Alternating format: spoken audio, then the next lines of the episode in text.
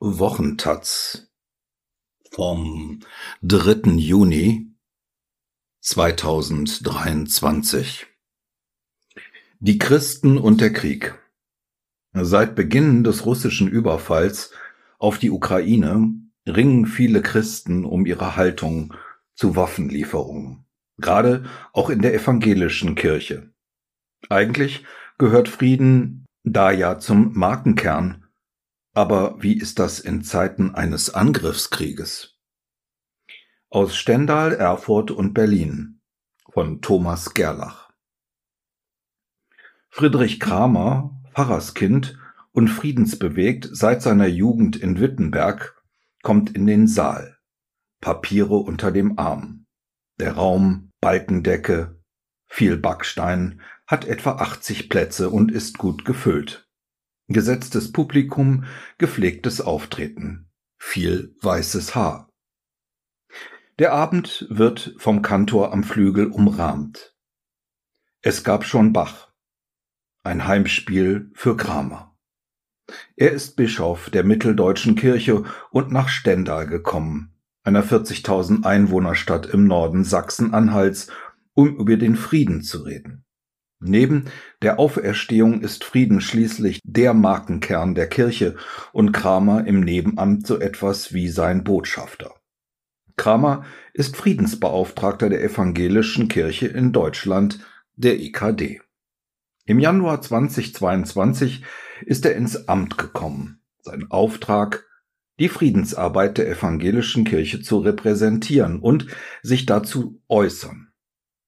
Bis Februar 2022 war das ein übersichtliches Feld. Kramers Vorgänger geißelte Atomwaffen und Landminen, erforderte gewaltfreie Konfliktlösung und die Eindämmung deutscher Rüstungsexporte. Als wichtiger und unbequemer Mahner wurde der Beauftragte in den Ruhestand verabschiedet. Kramer übernahm. Einen Monat später überfiel Russland die Ukraine. Der oberste Friedensmann der Protestanten muss seitdem das thematisieren, was er doch überwinden will. Das Thema des Abends ist nicht der Frieden, sondern ein alter böser Feind, der Krieg, als theologisch-kirchliche Herausforderung. Wer heute dies das Wort Frieden im Munde führe, wendet sich Kramer und ruft Frieden schaffen ohne Waffen. Neulich musste er sich in Halle anhören, wie ein Neonazi diese Lösung brüllte, die jeder junge Pazifist im SED-Staat laut oder auch leise rief und dafür viel in Kauf nahm. Friedrich Kammer, 58 Jahre alt, hat als junger Mann in der DDR den Militärdienst an der Waffe verweigert war als Bausoldat in Prora auf Rügen stationiert und musste in den 18 Monaten beim Bau des Hafens Mukran schuften. Bausoldaten waren nichts anderes als Zwangsarbeiter. Und jetzt bemächtigen sich rechtsradikale Kramers Idealen. Es ist schon eine verkehrte Welt. Die Falschen sagen das Richtige und den Richtigen wird Falsches vorgeworfen. Die EKD-Ratsvorsitzende Annette Kurschus gelte seit einem Statement in der ARD im März als Fürsprecherin von Waffenlieferungen. Dabei habe sie doch nur gesagt, sie akzeptiert Waffenlieferungen als Ultima Ratio, beteuert Kramer. Tatsächlich kann man Kurschus seit ihrem Auftritt bei Anne Will immer wieder dabei zusehen, wie sie als oberste Protestantin händeringend versucht, den biblischen Pazifismus mit der tätigen Nächstenliebe für ein überfallenes Land und seine Menschen zusammenzuführen. Und man kann dabei hören, wie dieser Spannungsbogen ächzt. Die evangelische Kirche, die sich 1945 lossagte vom Kriegsrhetorik, Waffensegnung und Hurra-Patriotismus und sich stattdessen auf den neutestamentlichen Pazifismus besonnen hat, ringt seit dem Überfall auf die Ukraine um eine eindeutige Position. Da findet sich die ehemalige EKD-Ratsvorsitzende Margot Käßmann an der Seite von linken Ikone Sarah Wagenknecht wieder, aber auch neben dem AfD-Vorsitzenden Timo Kruppalla.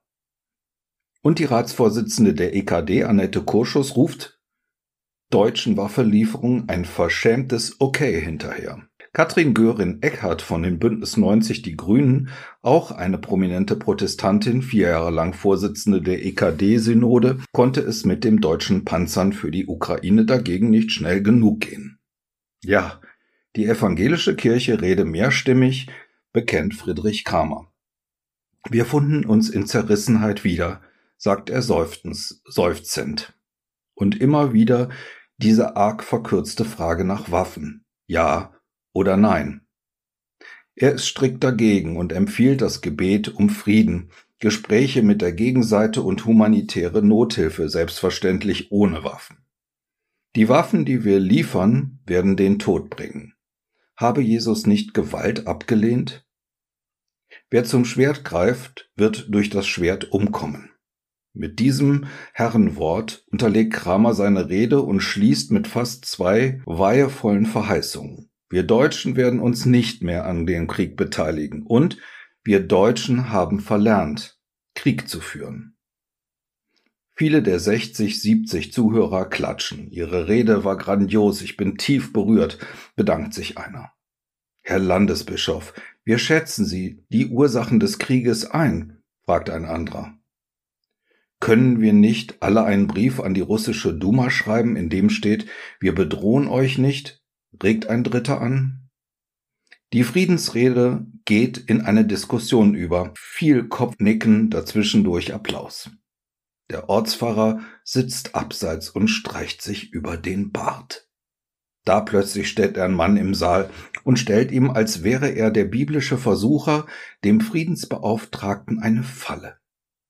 Was soll man tun, wenn ein Fünftklässler auf dem Schulhof von zwei Achtklässlern das Handy weggenommen bekommen wird? Kramer antwortet zunächst, die Eltern sollten informiert werden, keinesfalls jedoch sollte man Knüppel reichen. Dann aber weist er die Frage ab. Für den Krieg in der Ukraine würde dieses Gleichnis nicht passen, sagt er und will den Disput beenden. Der Mann mit weißem Bart und weißem Haupthaar bleibt stehen und spricht vernehmbar ins Rund. Ich bin der Meinung, es können gar nicht genug Waffen in der Ukraine sein. Ein Augenblick lang scheint dem ganzen Saal der Atem zu stocken. Unsicher blicken Christen einander an. Applaus gibt es keinen. Protest allerdings auch nicht. Erleichterung macht sich breit.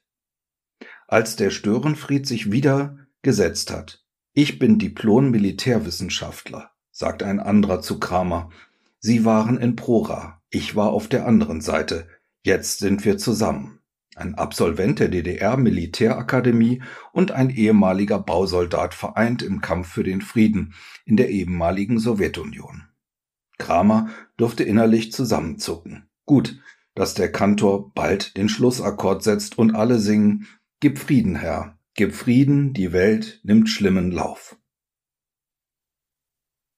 200 Kilometer weiter südlich in Erfurt kommt es nicht zu solchen Überraschungen. Zwei Kerzen auf dem Altar, ein Kruzifix an der Wand, geschnitzte Heilige. Der Vorbeter, ein Laie, beginnt so wollen wir Fürbitte halten für die Ukraine, für den Jemen, für Syrien, für Bergkarabach, für die über 100 Millionen Flüchtlinge und Heimatlosen. Herr im Himmel, wir bitten dich.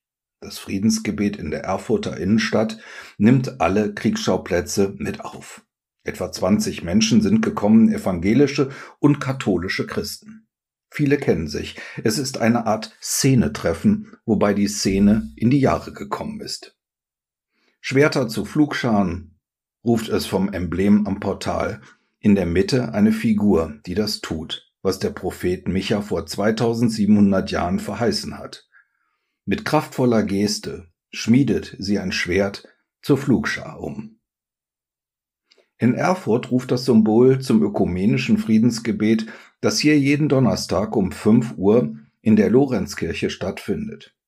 Friedensgebete, so hatte Kramer gesagt, seien Schatz der Kirche. Das bekannteste lädt montags in die Leipziger Nikolaikirche ein, das älteste aber in der Lorenzkirche in Erfurt. Seit 1978 sagt Dieter Oberländer. Mehr als ein halbes Leben lang ist er schon dabei. Initiiert haben das zwei Mütter, berichtet Oberländer 1978 erreichte die Militarisierung der DDR einen neuen Höhepunkt. In Schulen führte die SED verpflichtend das Fach Wehrkundeunterricht ein. Politoffiziere kamen in die Klassen und geißelten die NATO. Halbwüchsige lernten, wie sie provisorische Gasmasken fertigten und sich beim Atomschlag vor der tödlichen Strahlung schützten. Um denen etwas entgegenzusetzen, haben die Mütter im zentralen Erfurter Anger das wöchentliche Gebet initiiert. Protestanten und Katholiken gemeinsam. In einem Café in der Nähe erzählt Oberländer, wie er als Fünfjähriger das verbrannte Dresden erblickte, wie er und seine Mutter den Bombenhagel auf Erfurt überstanden. Als er als junger Mann am VEB Starkstromanlagenbau Erfurt die Gründung der NVA, der DDR-Armee, bejubeln sollte, weigerte er sich, kündigte, absolvierte eine kirchliche Ausbildung und begann in seiner Heimatstadt Erfurt als Jugendwart zu arbeiten. Oberländer gehörte seitdem zu der Handvoll kirchlicher Mitarbeiter, die junge Männer wie Friedrich Kramer vor und während des Bausoldatendienstes seelsorgerlich begleiteten. Man kann Oberländer Jahrgang 1939 als standfesten Senior der Erfurter Friedensbewegung bezeichnen. Dennoch hat er angesichts des russischen Überfalls seine Überzeugung überprüft. Die beiden Initiatorinnen lassen sich nicht mehr treffen bedauert Oberländer. Eine der Frauen sei verzogen, die andere leider verstorben. Leute wie Oberländer, meist Männer, allesamt Rentner, haben die Fackel weitergetragen. Vater im Himmel, wir bitten dich, sagt der Vorbeter in der Lorenzkirche, ein alter katholischer Friedensmann. Es ist eine schlichte Liturgie, nichts Besonderes, etwa 20 Minuten Gebet, die Lieder sind ohne Begleitung. Es geht um die Vision, dass aus Schwertern Flugschare werden und um ihre Wiederholung und um Beständigkeit. Ist Oberländer inzwischen über 80 Jahre selbstbeständig? Schwerter zu Flugscharen ist eine hilfreiche Utopie, ein Zielgedanke beginnt er. Aber was bedeutet das, wenn Menschenleben direkt bedroht sind? Jetzt müssten Leben gerettet werden, und das schließe Gewalt nicht aus. Ich bin nicht gegen Waffenlieferung, formuliert er vorsichtig. Die Spirale der Gewalt könne allerdings nicht ins Unendliche weitergehen. Wir sind jetzt mittendrin. Es klingt sorgenvoll. Gibt es Streit unter den Friedensfreunden? Nein. Man rede. Es gäbe welche, die sagen Schluss, wir können da nicht mitmachen, erzählt Oberländer. Doch was wäre die Alternative? Sollen sich die Ukrainer ergeben? Und sollten sie anschließend gewaltfreien Widerstand leisten? Gewaltfrei müsste es bleiben, und der Widerstand müsste wachsen, sinniert er. Oberländer kommt auf die Gewaltfreiheit in der DDR zu sprechen. Bei uns hat das 40 Jahre gedauert, bis zu den Kerzen im Herbst 1989. Man merkt, wie sich da einer herantastet an den Riss, der die Kirche durchzieht. Dann bekennt Oberländer, ich lasse mir nicht sagen, jetzt gibst du deinen Pazifismus auf. Er klingt, als antworte er auf Anfechtungen. Leicht sind die Gespräche unter alten Freunden wohl nicht. Erfurt ist nicht nur die Stadt des Friedensgebetes, sie ist auch die Stadt des jungen Luthers. 1505 trat er hier ins Augustinerkloster ein. Mit Kriegen hatte er weniger Probleme. Gewissenszweifel prägten ihn beim Seelenheil. Krieg und Gewalt galten als Folgen einer unerlösten Welt. Und diese muss von der Obrigkeit mit dem Schwert regiert werden. Die Zwei-Reiche-Lehre, die sich auf Luther beruf, baut darauf auf. Die evangelische Kirche hat in den Jahrhunderten auch mit dieser Lehre alles praktiziert, was ihr Kritiker vorwerfen. Sie hat Waffen gesegnet, hat Menschen töten und Länder überfallen lassen. Sie hat Feindbilder geprägt, zum Krieg gehetzt und zum Feldzug gerufen. Sie hat sich aber auch mit den Mächtigsten im Staat angelegt, hat den Erniedrigten beigestanden. Sie hat Feindesliebe verkündet und Pazifismus. Kurzum, sie hat Großes geleistet und Verachtenswertes getan. Es gibt Protestanten, die in sich beides vereinen. Das Martin-Niemöller-Haus in Berlin-Dahlem erinnert an so einen Geist. Namensgeber Martin Niemöller hat als U-Boot-Kommandant im Ersten Weltkrieg Schiffe versenkt, trat als Deutschnationaler 1918 ein Freikorps bei und hat die Weimarer Republik bekämpft. Nach 1933, da war er schon Pfarrer in Dahlem, hat er die NS-treuen deutschen Christen bekämpft, war persönlicher Gefangener Adolf Hitlers hat acht Jahre im KZ überlebt und ist nach 1945 zu einer Leitfigur der Friedensbewegung geworden. Niemöller war ein scharfer Kritiker der Wiederbewaffnung der Bundesrepublik, wurde Präsident der Deutschen Friedensgesellschaft, protestierte gegen die Stationierung von Atomwaffen und hat als greiser Mann gegen den NATO-Doppelbeschluss demonstriert.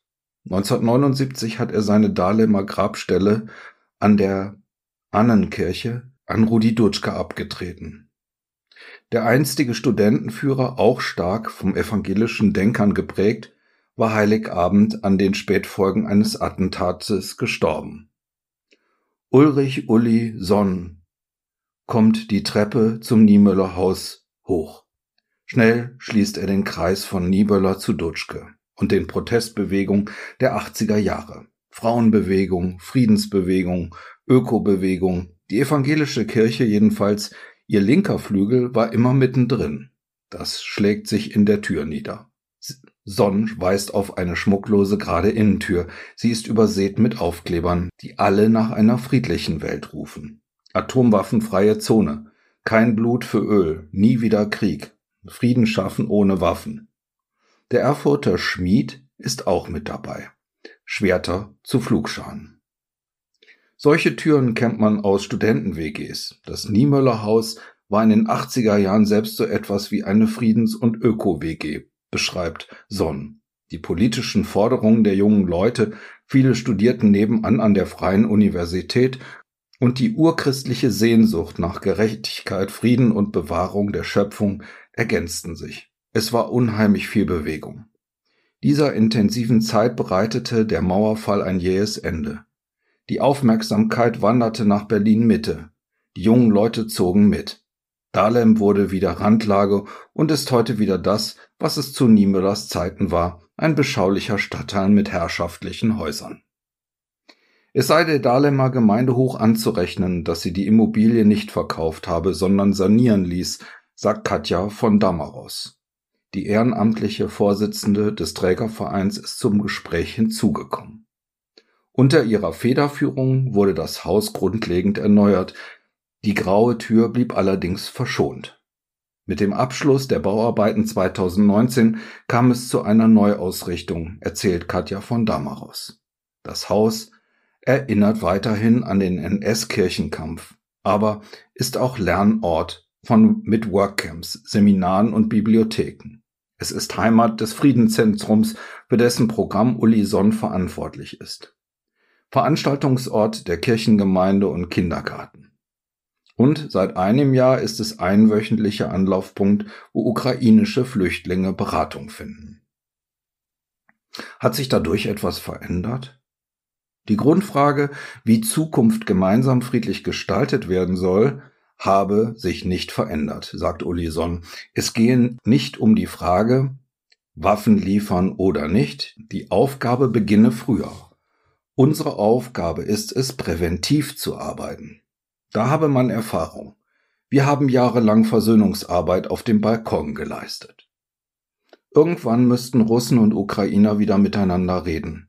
Natürlich ist es eine völkerrechtswidrige Invasion, keine Frage, aber Russen und Ukrainer bleiben doch Nachbarn. Sei es nicht Irrsinn, dass man keine russischen Komponisten mehr spielen wolle? Wir müssen entgiften. Uli Sonn er hat schon die 70 überschritten, redet sich langsam in Fahrt. Der alte Niemöller hatte eine einfache Botschaft. Wer Frieden will, muss mit dem Feind reden. Das Plakat hing lange im Haus, erzählt Sonn und hebt die Arme. Ich würde es gern wieder aufhängen.